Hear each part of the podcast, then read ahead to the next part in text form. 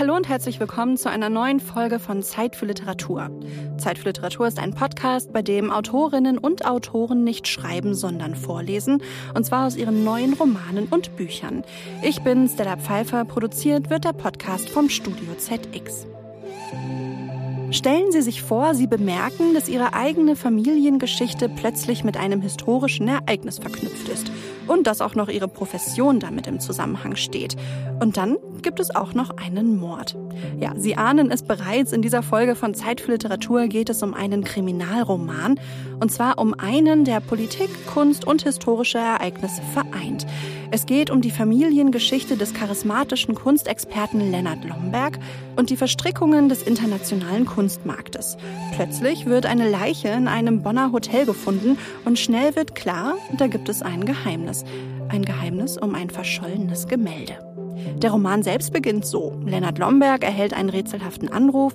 Es geht um Raubkunst, einen mutmaßlichen Picasso und der Anrufer deutet an, dass Lennart Lomberg selbst Berührungspunkte mit dem Gemälde hat. Kurz darauf ist der Anrufer tot und Lomberg wird zum Detektiv in eigener Sache. Seine Ermittlungen führen ihn in das besetzte Paris der 1940er Jahre, über die verrauchten Hinterzimmer der Bonner Republik bis in die Gegenwart der florierenden Schweizer Auktionshäuser und zum Brexit-Referendum. All diese unterschiedlichen Fäden hat der Autor Andreas Storm zu einem Debütroman zusammengewoben, der sich am besten als Spannungsliteratur beschreiben lässt. Das neunte Gemälde, erschienen bei Kiepenheuer und Witsch, ist der erste Band der neuen Kriminalreihe rund um den Kunstexperten Lennart Lomberg. Und ich freue mich sehr, heute mit Andreas Storm selbst über seinen ersten Roman zu sprechen. Hallo, Herr Storm. Ja, hallo, Frau Pfeiffer. Herr Staum, der Podcast beginnt ja immer mit der gleichen ersten Frage und das ist diese. Wie würden Sie Ihren Roman in nur einem Satz zusammenfassen? Ja, die Frage nach dem einen Satz, mit der bin ich auch beruflich immer vertraut, weil ich bin ja in der Werbung tätig und da muss man das immer irgendwie leisten können. Äh, kann ich auch, aber ich greife schon mal vor und sage, es wird ein etwas längerer Satz. Äh, also es geht um ein geheimnisumranktes Kunstwerk, das in den Frühtagen des Ersten Weltkrieges entstanden ist 1943 dem Kunstraub der Nazis in Frankreich zum Opfer fällt, danach unter dramatischen Umständen von der Bildfläche verschwindet, um schließlich in der Gegenwart des Jahres 2016 unvermittelt wieder aufzutauchen und zum wiederholten Mal im Mittelpunkt eines Verbrechens steht. Das ist wirklich ein langer Satz und bevor wir weiter auf die inhaltliche Komponente eingehen, gehen wir noch einmal kurz einen Schritt zurück und stellen uns mal die Frage, wie haben Sie überhaupt einen Zugang gefunden zu dem Roman? Also war die Geschichte da, wussten Sie, dass Sie diesen Roman schreiben wollen? Wie war da so die Herleitung? Sagen wir mal so, die abstrakte Vorstellung, ich könnte mich mal daran versuchen, ein Buch zu schreiben, also die begleitet mich jetzt schon viele Jahre und ich habe also in meiner Berufstätigkeit immer viel geschrieben und auch gerne geschrieben und auch Sprache sehr bewusst immer eingesetzt, im Wissen, dass ich damit ganz gut klarkam. Und irgendwann war mal der Punkt, da habe ich mir gesagt, jetzt musst du mal anfangen. Und dabei war klar, es kann sich eigentlich nur um Spannungsliteratur handeln, weil das ist das, was ich auch selbst am meisten, am liebsten lese. Dabei war dann aber von vorneweg eigentlich der Wunsch da oder das Ziel da, es nicht jetzt in einem sozusagen in einem üblichen Mord- und Totschlagkrimi zu belassen, sondern das Ganze ein bisschen politisch, ein bisschen geschichtlich zu vertiefen. Und irgendwann war ich auf das Thema Beutekunst gestoßen und dachte mir, das könnte ein kriminalistisch interessantes Sujet sein. Und wie ging es dann für Sie weiter? Also Sie haben geschrieben und parallel nach einem Verlag gesucht oder wollten Sie den Roman zuerst fertigstellen? Ja, das war am Anfang ein ganz höchstpersönliches Projekt und das hatte über einen ganz langen Zeitraum hinweg immer nur das Ziel, ich möchte das selbst irgendwie mir beweisen, dass ich das kann und damit auch fertig werde. Und deswegen habe ich in all dieser Zeit, wo ich aktiv geschrieben habe, Gedanken daran, wie könnte eine Vermarktung aussehen oder wie komme ich zu einem Verlag. Das habe ich immer irgendwie bewusst von mir weggehalten. Ich habe auch wirklich ein komplett fertiges Manuskript nachher gehabt. Ja, und dann äh, geschah das, was den allermeisten, fast allen Debütautoren eben nicht passiert. dass es einfach eine sehr vorteilhafte und günstige Gelegenheit gab, dieses Manuskript an geeigneter Stelle vorzustellen. Okay, das müssen Sie jetzt natürlich noch einmal ausführen. Jetzt bin ich natürlich ja, neugierig. Ja, ja, das ist eine, eine, eigentlich eine nette Episode, weil ich hatte sozusagen den letzten Satz geschrieben und da rief ein Freund an. Und dieser Freund betreibt eine Kette von Espresso-Bars und unter anderem hat er ein Lokal am Kölner Bahnhofsvorplatz. Und er sagte zu mir, wir haben da oben im Haus ja auch einen Buchverlag namens Kiepenheuer und Witsch und hier und da kommen da mal einfach ein paar Mitarbeiter runter und trinken bei mir Espresso.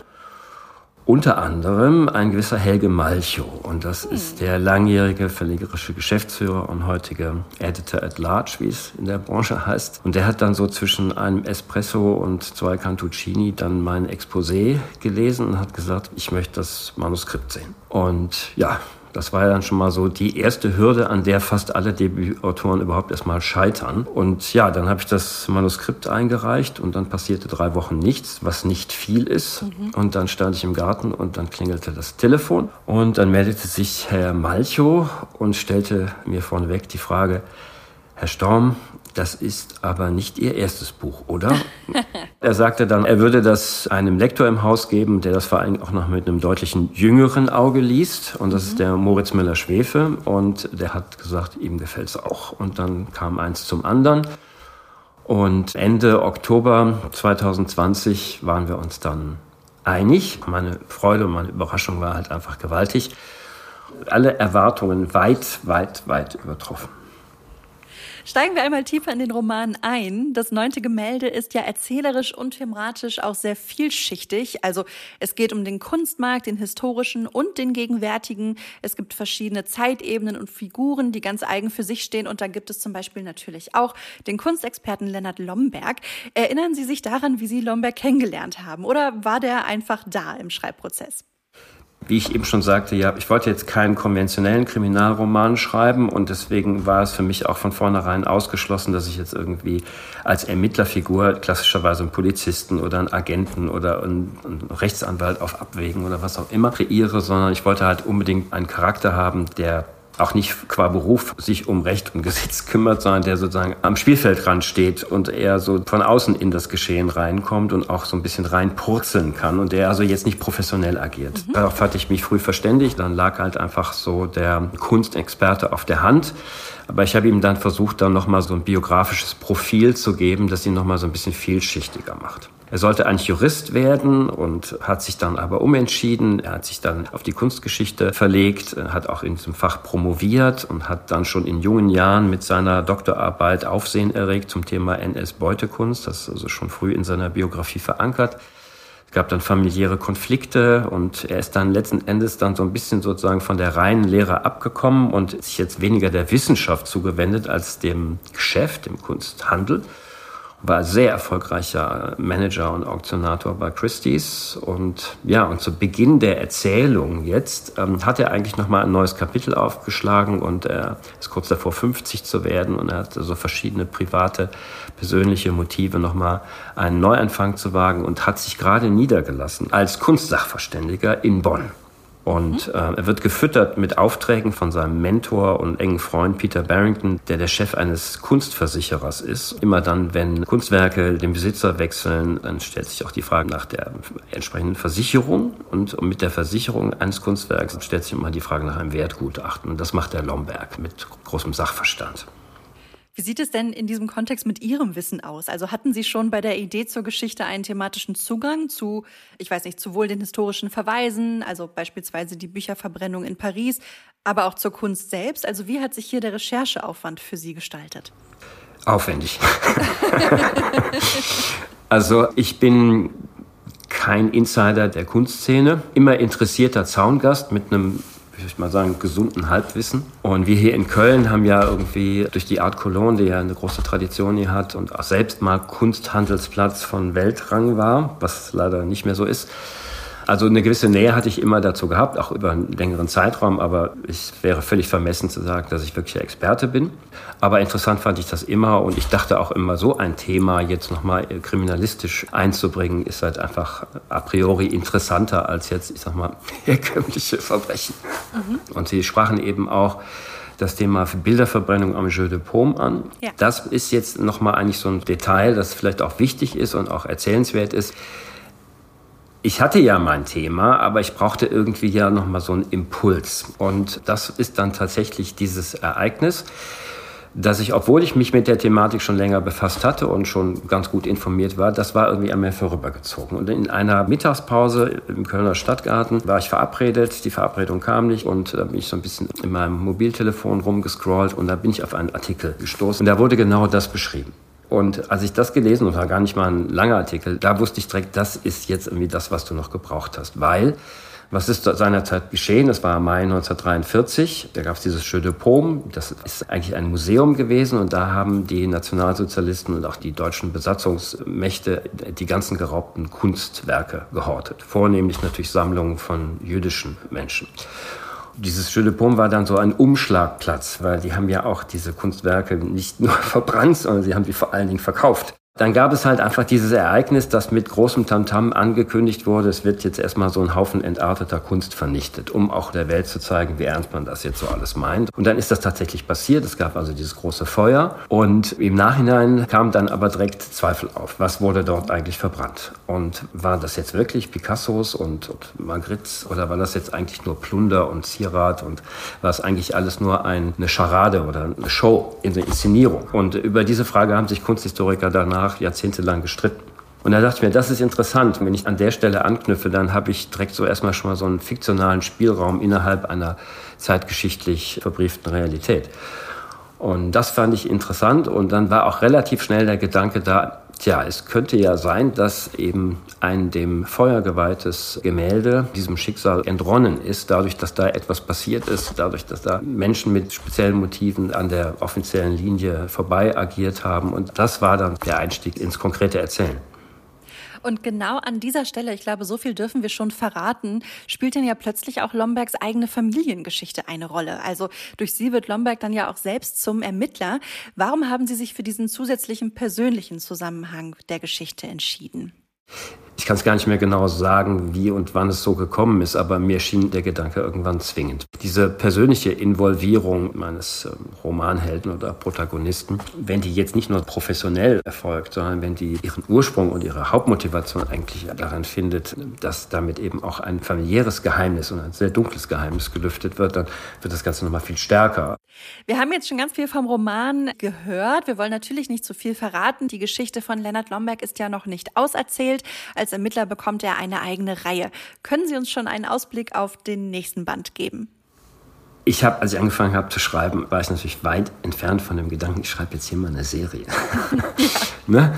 Aber irgendwann habe ich dann gemerkt, okay, so die Konstruktion könnte eventuell, die ganze Konzeption könnte vielleicht serientauglich sein. Und dann habe ich schon während des Schreibens des ersten Buches so ein bisschen nachgedacht. Und man könnte sagen, es gibt so eine gewisse DNA eines Lomberg-Romans und das ist immer so die Mischung aus einem dramatischen zeitgeschichtlichen Kapitel in Verbindung mit einer Kunstepoche und einem daraus resultierenden fiktionalen Kunstwerk und einer persönlichen Verwicklung von Leonard Lomberg. Wenn man das sozusagen abstrakt als Essenz aus dem ersten Roman rausnimmt, dann stellt sich das im zweiten Roman so dar, dass ich als zeitgeschichtliches Kapitel und Drama mich auf den spanischen Bürgerkrieg und die damit verbundenen Verwerfungen beziehe. Mhm. dass ich auf die Surrealisten eingehe, auf die Surrealistenbewegung, die ja nicht nur bildgebende Künstler umfasste, sondern auch die Autoren Lorca und Buñuel, also als Regisseur. Und ich verknüpfe das wiederum auch mit Aspekten, Stichwort Bonner Republik spielt auch immer eine gewisse Rolle, mit den äh, Mitwirkungen der Deutschen während des Spanischen Bürgerkriegs, ohne die Franco nicht an die Macht gekommen wäre. Und aber auch mit den unheilvollen Kontinuitätslinien zwischen dem jungen Franco-Spanien und der jungen Deutschen Bundesrepublik und ihren konservativen, revisionistischen politischen Kreisen. Und das alles hat dann wiederum mit ähm, Lennart Lomberg zu tun, das heißt, es bleibt weiterhin spannend und vielschichtig und man kann sich sicherlich, so ist es mir zumindest bei der Lektüre des ersten Bandes gegangen, ein bisschen verlieren in ganz vielen unterschiedlichen Verstrickungen und Geschichten und am Ende hat man das Gefühl, alles ein bisschen mehr durchdrungen zu haben und genau das ist ja das, was zumindest mir beim Kriminalliteraturlesen immer am meisten gefällt, nämlich, dass es am Ende eine Auflösung gibt, etwas, wo man sagt, ah, endlich ist es soweit, endlich weiß ich jetzt mehr, endlich habe ich die ganze Handlung durchdrungen und verstanden. Und es klingt so, als würde das im zweiten Roman auf jeden Fall auch so stattfinden. Jetzt geht es ja in dieser Folge aber um das neunte Gemälde, Ihren Debütroman, und wir würden natürlich auch gerne was hören. Zu welcher Textstelle nehmen Sie uns denn mit, Herr Storm? Ja, ich denke, es macht sehr viel Sinn, dann direkt mit dem Anfang der Erzählung auch zu beginnen, weil gleich zu Anfang wird halt einfach auch Leonard Lomberg etabliert und da erfährt der Leser und die Leserin dann schon auf den ersten Seiten schon mal so ein bisschen was über seine Person. Ich glaube, das ist, nachdem wir die Handlung ja schon ganz gut besprochen haben und wahrscheinlich die Zuhörenden schon einen gewissen Eindruck davon gewinnen konnten, ob das jetzt vom Thema etwas ist, was passen könnte, ist das jetzt hier vielleicht nochmal hilfreich, um die Person ein bisschen besser kennenzulernen. Dann würde ich vorschlagen, schauen wir uns doch den Lennart Lomberg mal ein bisschen genauer an, erfahren wir ein bisschen mehr über ihn und ich wünsche Ihnen, liebe Hörerinnen und Hörer, ganz viel Spaß beim Zuhören.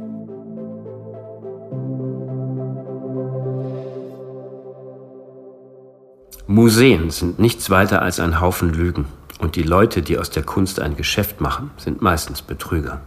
Pablo Picasso. Prolog. Stillleben mit Herzass und Weinglas mit Kreuzass im Pariser Winterquartier an der Rue Coulancourt hatte die künstlerische Symbiose der beiden kubistischen Pioniere einen vorläufigen Höhepunkt erreicht. Und auch der nachfolgende Sommer 1914 sollte wieder wechselseitige Inspiration schenken. In geradezu euphorischer Vorfreude hatte Georges Braque die rund 500 Kilometer lange Reise von Paris ins südfranzösische Sorgue mit dem Fahrrad angetreten. Picasso wartete schon und auch André Derain war mit von der Partie. Vieles sprach also dafür, dass es wieder produktive Wochen werden würden, wie schon einst im August 1912. Doch schon bald zogen dunkle Wolken über dem provenzalischen Himmel auf, und den Männern war klar, was das für die beiden Franzosen zur Folge haben würde. Der Pinsel war gegen das Bajonett zu tauschen, und der Zug zurück in Richtung Norden sollte direkt an die Front führen. Der Spanier hingegen war fein raus und wurde später mit den Worten zitiert, ich habe den Künstler Brack seither nie wieder gesehen. Kapitel 1 Rendezvous mit der Vergangenheit. Freitag, 22. April 2016, 9.25 Uhr, auf dem Weg zum Flughafen Köln-Bonn und eben dort. Lennart Lomberg hatte es sich im Fond des Großraumtaxis bequem gemacht und blickte durch das halb geöffnete Schiebedach in einen wolkenlosen Himmel. Dem Rheinland stand ein sonniger Frühlingstag bevor. 12 Grad Nieselregen, leichte Böen lautete die Vorhersage für Central London. Er würde sich sofort wieder heimisch fühlen. Peter Barrington hatte sich tags zuvor gemeldet und Lombecks Pläne für das Wochenende kurzerhand über den Haufen geworfen. Ein hastig anberaumter Termin für den Freitagnachmittag, bei dem Lombeck die Jokerrolle zugedacht war. Der designierte Neukunde hörte auf den Namen Cranston Ludlow Pelham, kurz CLP, und der war ihm natürlich ein Begriff. Bert Cranston und Peter kannten sich aus dem Reform Club, den Lombeck kannte, weil er Peter kannte.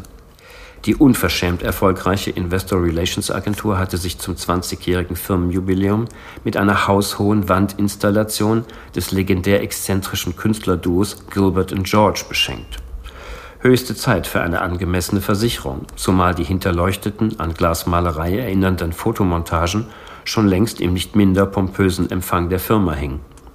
Der Kunstversicherer Walcott war ein naheliegender Kandidat für den lukrativen Auftrag, aber es mussten noch ein paar Details geklärt werden. Wie immer in einem solchen Fall galt es zunächst ein Wertgutachten zu erstellen, wobei nicht nur der gezahlte Kaufpreis zu berücksichtigen war, auch die Wertsteigerungsperspektive sollte in einer maßgeschneiderten Police Ausdruck finden.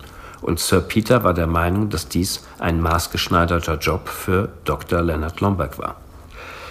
Es war schon die gewohnte Mischung aus Vorfreude und Wehmut, mit der Lombeck seine Reise nach London antreten sollte. Die britische Hauptstadt war im Anfang der 90er für immerhin 24 Jahre eine zweite Heimat gewesen. Seine Kollegen beim Auktionshaus Christie's wollten den damals aufgekommenen Gerüchten um seinen Abschied deshalb auch erst keinen Glauben schenken. Schließlich gehörte Lombeck als mehrfacher Träger des weißen Handschuhs nicht nur längst zum Inventar, sondern gar zu den Kronjuwelen des Hauses. Die von ihm ins Leben gerufen und fortan alle zwei Jahre kuratierte Brit Postwar Auktion hatte im Jahr 2003 für seinen endgültigen Durchbruch gesorgt. White Glove Sale, 100% verkaufte Lose. Lombeck sollte diesen Erfolg noch dreimal wiederholen und galt deshalb als unter Artenschutz gestellt. So verrückt kann er doch nicht sein. Doch der Flurfunk in der King Street sollte irren. Leonard Lombeck, Senior Expert für europäische Kunst des 20. Jahrhunderts, hatte seinen begehrten Job tatsächlich an den Nagel gehängt. Bei seiner Verabschiedung im Januar 2015 begnügte sich der ansonsten für seine Eloquenz bekannte Kunsthistoriker mit einer vergleichsweise kurzen Ansprache.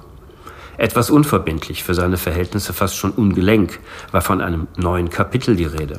Eine Reise in die Zukunft fand Erwähnung und diese würde zugleich ein Zurück zu seinen Wurzeln bedeuten. Auch das Ziel der Reise kam zur Sprache. Sie sollte zurück nach Deutschland führen, in seine erste Heimat, die alte Hauptstadt Bonn.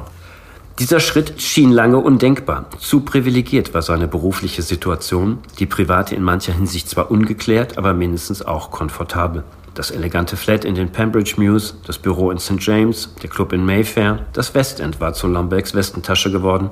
Gründe, sein Königreich gelegentlich zu verlassen, lagen, wenn überhaupt, in Luxemburg und später dann auch im Rhontal. Besuche in Deutschland hingegen galten nur noch seiner betagten Mutter und fühlten sich zuletzt wie normale Auslandsreisen an. Sogar ein leichter Akzent hatte sich in seine Muttersprache eingeschlichen. Dann jedoch sollten sich in kurzer Abfolge verschiedene Ereignisse zutragen, die erst in einen Sinneswandel und schließlich in einen Plan mündeten.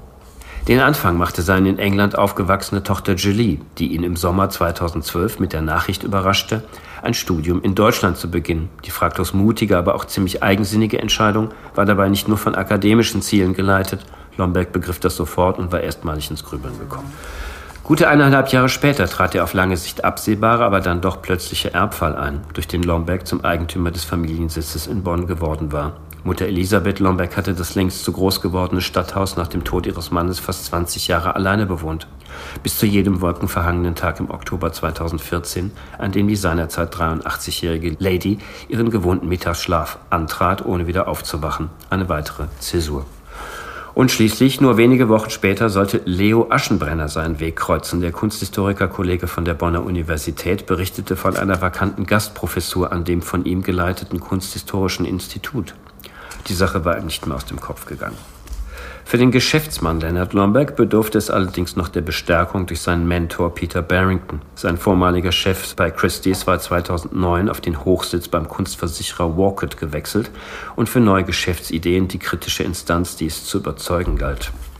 Männer, die auf die 50 zugehen können, brillante Kunstgutachten auch in Bonn schreiben, hatte Sir Peter schließlich geurteilt und nebenbei ein paar eigene Ideen beigesteuert, damit sich das auch rechnet. Der Taxifahrer hatte den obligatorischen Stau auf der A59 vorsorglich umfahren und stattdessen die Landstraße quer durch den militärischen Sperrbezirk der Warner Heide gewählt. Lombeck malte sich in Gedanken einen Spaziergang in Hampstead Heath aus, für den mal wieder keine Zeit bleiben würde. Das leise surrende iPhone zeigte einen anonymen Anrufer an. Für gewöhnlich nahm Lombeck solche Gespräche erst gar nicht entgegen. Seine Assistentin Esther prüfte von Zeit zu Zeit Anruflisten und Mailbox um hiernach eigenständig zu entscheiden, ob Rückrufe angezeigt waren. Er zögerte einen Moment, nahm das Gespräch aber schließlich doch an. Landlow International Art Advisors, guten Tag. Guten Tag, mein Name ist Dupré. Gilles Dupré gab sich der offenkundig französische, aber akzentfrei deutsch sprechende Anrufer zu erkennen. Spreche ich mit Dr. Leonard Lombeck? Ganz recht, was kann ich für Sie tun? Kennen wir uns? Lombeck hatte den Namen Dupré noch nie gehört und daraus sogleich geschlossen, dass der Anruf wohl doch nicht mit der Grafenberg-Sache zu tun haben würde. Nein, Herr Dr. Lombeck, wir kennen uns nicht. Oder ich sollte sagen, Sie kennen mich nicht. Es geht um einen speziellen kunsthistorischen Sachverhalt, über den ich mich gerne mit Ihnen austauschen würde. Passt es Ihnen gerade oder darf ich mich zu einem anderen Termin nochmals melden? Lombeck nahm den höflichen Tonfall des Anrufers wohlwollend zur Kenntnis und zeigte sich darum weniger zugeknöpft als zumeist in vergleichbaren Situationen. Ich sitze gerade im Taxi und erreiche in circa 20 Minuten mein Ziel. Solange können wir meinetwegen reden, bot Lomberg etwas gönnerhaft an. Worum geht es denn? Bevor ich zu meinem eigentlichen Anliegen komme, darf ich vielleicht ein paar Worte vorab verlieren. Bitte sehr. Ich bin Vertreter einer privaten Stiftung, Europäisches Ausland. Die Stiftung hat sich in den vergangenen Jahrzehnten in der Pflege des Kulturerbes und der Kunstförderung engagiert. Dabei wurde auch vormals privater Kunstbesitz an renommierte Museen weitergegeben, weltweit und das auch in bedeutendem Umfang, darf ich anmerken. Sehr lobenswert. Die Verdienste Ihrer Stiftung stehen gewiss außer Frage, aber wie es sich für mich anhört, wollen Sie mir deren Namen leider verschweigen. Ich bitte um Verständnis, die Umstände zwingen mich dazu, vorerst jedenfalls. Das ist etwas ungewöhnlich und auch nicht unbedingt vertrauensbildend, Monsieur Dupré. Es sind auch ungewöhnliche Umstände, erwiderte Dupré knapp. Lomberg war für einen Moment versucht, das Gespräch vorzeitig zu beenden, entschied sich nach einigem Zögern jedoch um. Also gut, was haben Sie mir zu sagen? Die erwähnte Stiftung ist seit geraumer Zeit im Besitz eines Gemäldes, dessen Geschichte, wie soll ich sagen, als prekär zu bezeichnen ist. Dupré legte wieder eine kurze Pause ein, auf die Lomberg jedoch nicht einstieg. Der Stiftungsratsvorsitzende hat bislang aus persönlichen Gründen von einer Rückgabe des Werks abgesehen. Sie sagten Rückgabe? Ja, das sagte ich. Monsieur Dupré, was soll das Versteckspiel? Wollen Sie nicht einfach das Kind beim Namen nennen? NS Beutekunst. Lombeck galt als ausgewiesener Experte für das Thema, das ihn nun schon seit zwei Jahrzehnten nicht mehr loslassen wollte. Nicht ohne Grund. Lombecks Doktorarbeit aus dem Jahr 1995 behandelte die Wiedergutmachungspolitik der Bundesrepublik Deutschland im Zusammenhang mit dem Raub von Kunstschätzen durch die Nationalsozialisten während des Krieges.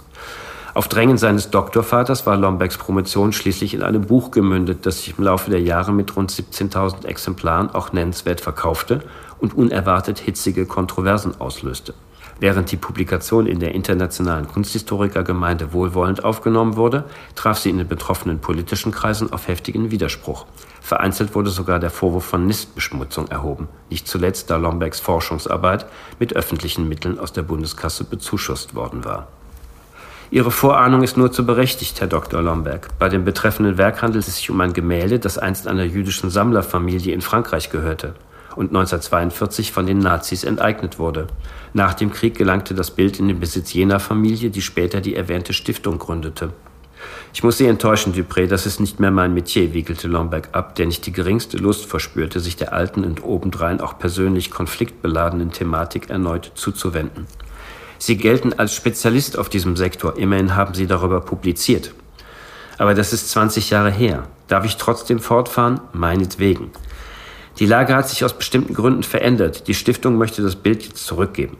Verstehe. Sie suchen einen Kunstexperten, der Ihnen dabei hilft, den rechtmäßigen Besitzer ausfindig zu machen? Tut mir leid, dafür komme ich nicht in Frage.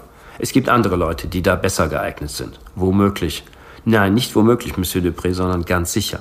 Lombergs Stimmung begann zu kippen, doch Dupré zeigte sich unbeeindruckt.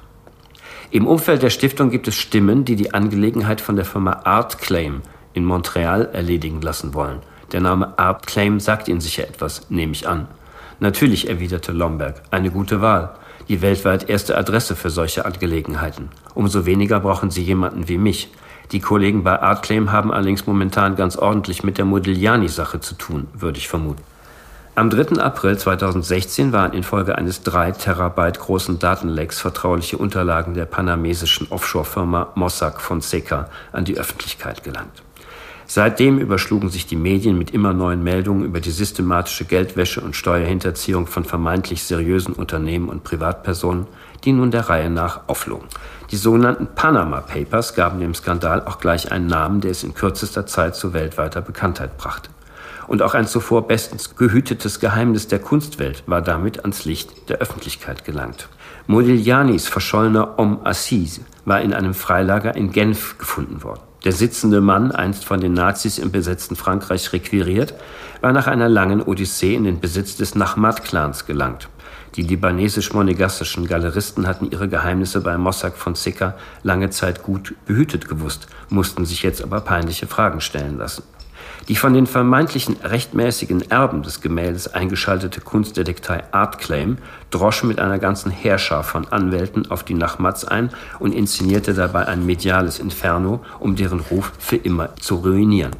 Artclaim galt weltweit als der Erfolgsgarant bei der Wiederauffindung und Rückführung von verschollener sowie im Besonderen von illegal in Besitz genommener Kunst. Dass man sich dieses Renommee in Kanada fürstlich honorieren ließ, war dabei genauso bekannt wie die ruchlose Konsequenz, mit der Artclaim die Interessen seiner Mandanten gemeinhin zu verfolgen pflegte, von den eigenen ganz zu schweigen. Sie können davon ausgehen, dass Artclaim diesen Auftrag ganz sicher annehmen würde, und zwar mit Kusshand. Duprés Worte klangen jetzt wie eine Drohung. Ich verstehe Sie nicht, Dupré. Worauf wollen Sie hinaus? Was wollen Sie eigentlich von mir? Dupré ließ sich vom nunmehr unverhohlen ärgerlichen Ton Lombecs nicht aus der Ruhe bringen. Nur mal angenommen, die Stiftung geht den Handel mit Artclaim ein. Das möge sie doch bitte tun. Dann ist im Zweifel anzunehmen, dass die spezielle Geschichte des besagten Gemäldes ohne Rücksicht auf Verluste ans Tageslicht gezerrt wird. Ich bitte Sie, Dupré, im Zweifel hat die Öffentlichkeit ja wohl einen Anspruch darauf, diese spezielle Geschichte zu kennen. Ich verspüre wirklich nicht die geringste Lust, den Ruf Ihrer Stiftung zu retten und meinen dabei aufs Spiel zu setzen. Auf Ihren Ruf, Dr. Lomberg, komme ich gleich noch zu sprechen. Was soll das denn bitte schön heißen? Aufgrund der Lage der Dinge wäre das Aufsehen beträchtlich, nicht nur in der Kunstszene, auch in anderen Kreisen. Mag ja sein, ist aber nicht mein Problem. Ich denke, wir sollten das jetzt hier beenden. Nicht so voreilig, Lomberg. Am schlagartigen Wechsel des Tonfalls spürte er, dass Dupré endlich zur Sache kam. Anstelle von Artclaim könnte die Rückführung des Gemäldes von Ihnen persönlich sichergestellt werden. Auf diskretem Wege, meine ich. Monsieur Dupré, habe ich mich nicht deutlich genug ausgedrückt? Und das sollte auch in Ihrem ureigenen Interesse liegen. Wie bitte? Weil so, besser gesagt nur so, der Name Lombeck aus der Sache rausgehalten werden kann. Das wäre doch bestimmt in Ihrem Sinne, nicht wahr? Wir waren ja gerade schon beim Thema Ihres Rufs, der bekanntermaßen untadelig ist. Lombeck verschlug es förmlich die Sprache. Dupré nutzte seine Verunsicherung sofort aus und legte nach privat wie auch geschäftlich. Sagen Sie mal, Dupré, wovon reden Sie da? Was soll das? Ist das jetzt eine Art Erpressung oder was? Ich kann mich nicht erinnern, dass ich irgendeine Forderung gestellt hätte, antwortete Dupré mit eisiger Gelassenheit. Ich habe Ihnen nur ein Angebot gemacht, nicht mehr, nicht weniger. So was nennen Sie ein Angebot? Glauben Sie mir, ich habe meine Gründe. Wir können uns darüber unterhalten, persönlich, unter vier Augen. Sie erreichen mich unter der Nummer, unter der ich Sie angerufen habe. Ich erwarte Ihren Terminvorschlag. Gute Reise. Lomberg schaute versteinert auf sein iPhone und war über das von Dupré abrupt beendete Telefonat immer noch so konsterniert, dass er die Frage des Taxifahrers erst nach zweimaliger Wiederholung vernahm. Altes Terminal, Eingang C, antwortete schließlich. Sie hörten einen Auszug aus Das neunte Gemälde, dem neuen Roman des Autors Andreas Storm, erschienen bei Kiepenheuer und Witsch. Das Buch ist jetzt im Buchhandel Ihres Vertrauens und natürlich auch online erhältlich. Herr Storm, vielen lieben Dank, dass Sie heute bei mir waren. Frau Pfeiffer, auch Ihnen vielen Dank. Es hat Spaß gemacht und ich hoffe, dass ich Ihren Zuhörern und Zuhörerinnen einen guten Eindruck vermitteln konnte, worum es im neunten Gemälde geht und vielleicht ein bisschen Lust gemacht habe, dieses Buch zu lesen, vielleicht sogar zu kaufen.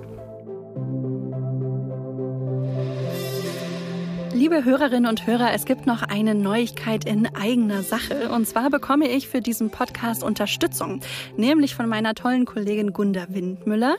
Gunda Windmüller ist selbst Autorin, hat auch einen eigenen Podcast gemeinsam mit Katja Berlin, der heißt Fix und 40 und wird mich in den kommenden Folgen auch mal unterstützen. Wenn Sie also nicht meine Stimme hören, sondern diese hier. Hallo dann ist Gunda Windmüller am Moderieren und das wird sicherlich ganz großartig. Ich wünsche Ihnen ganz viel Spaß.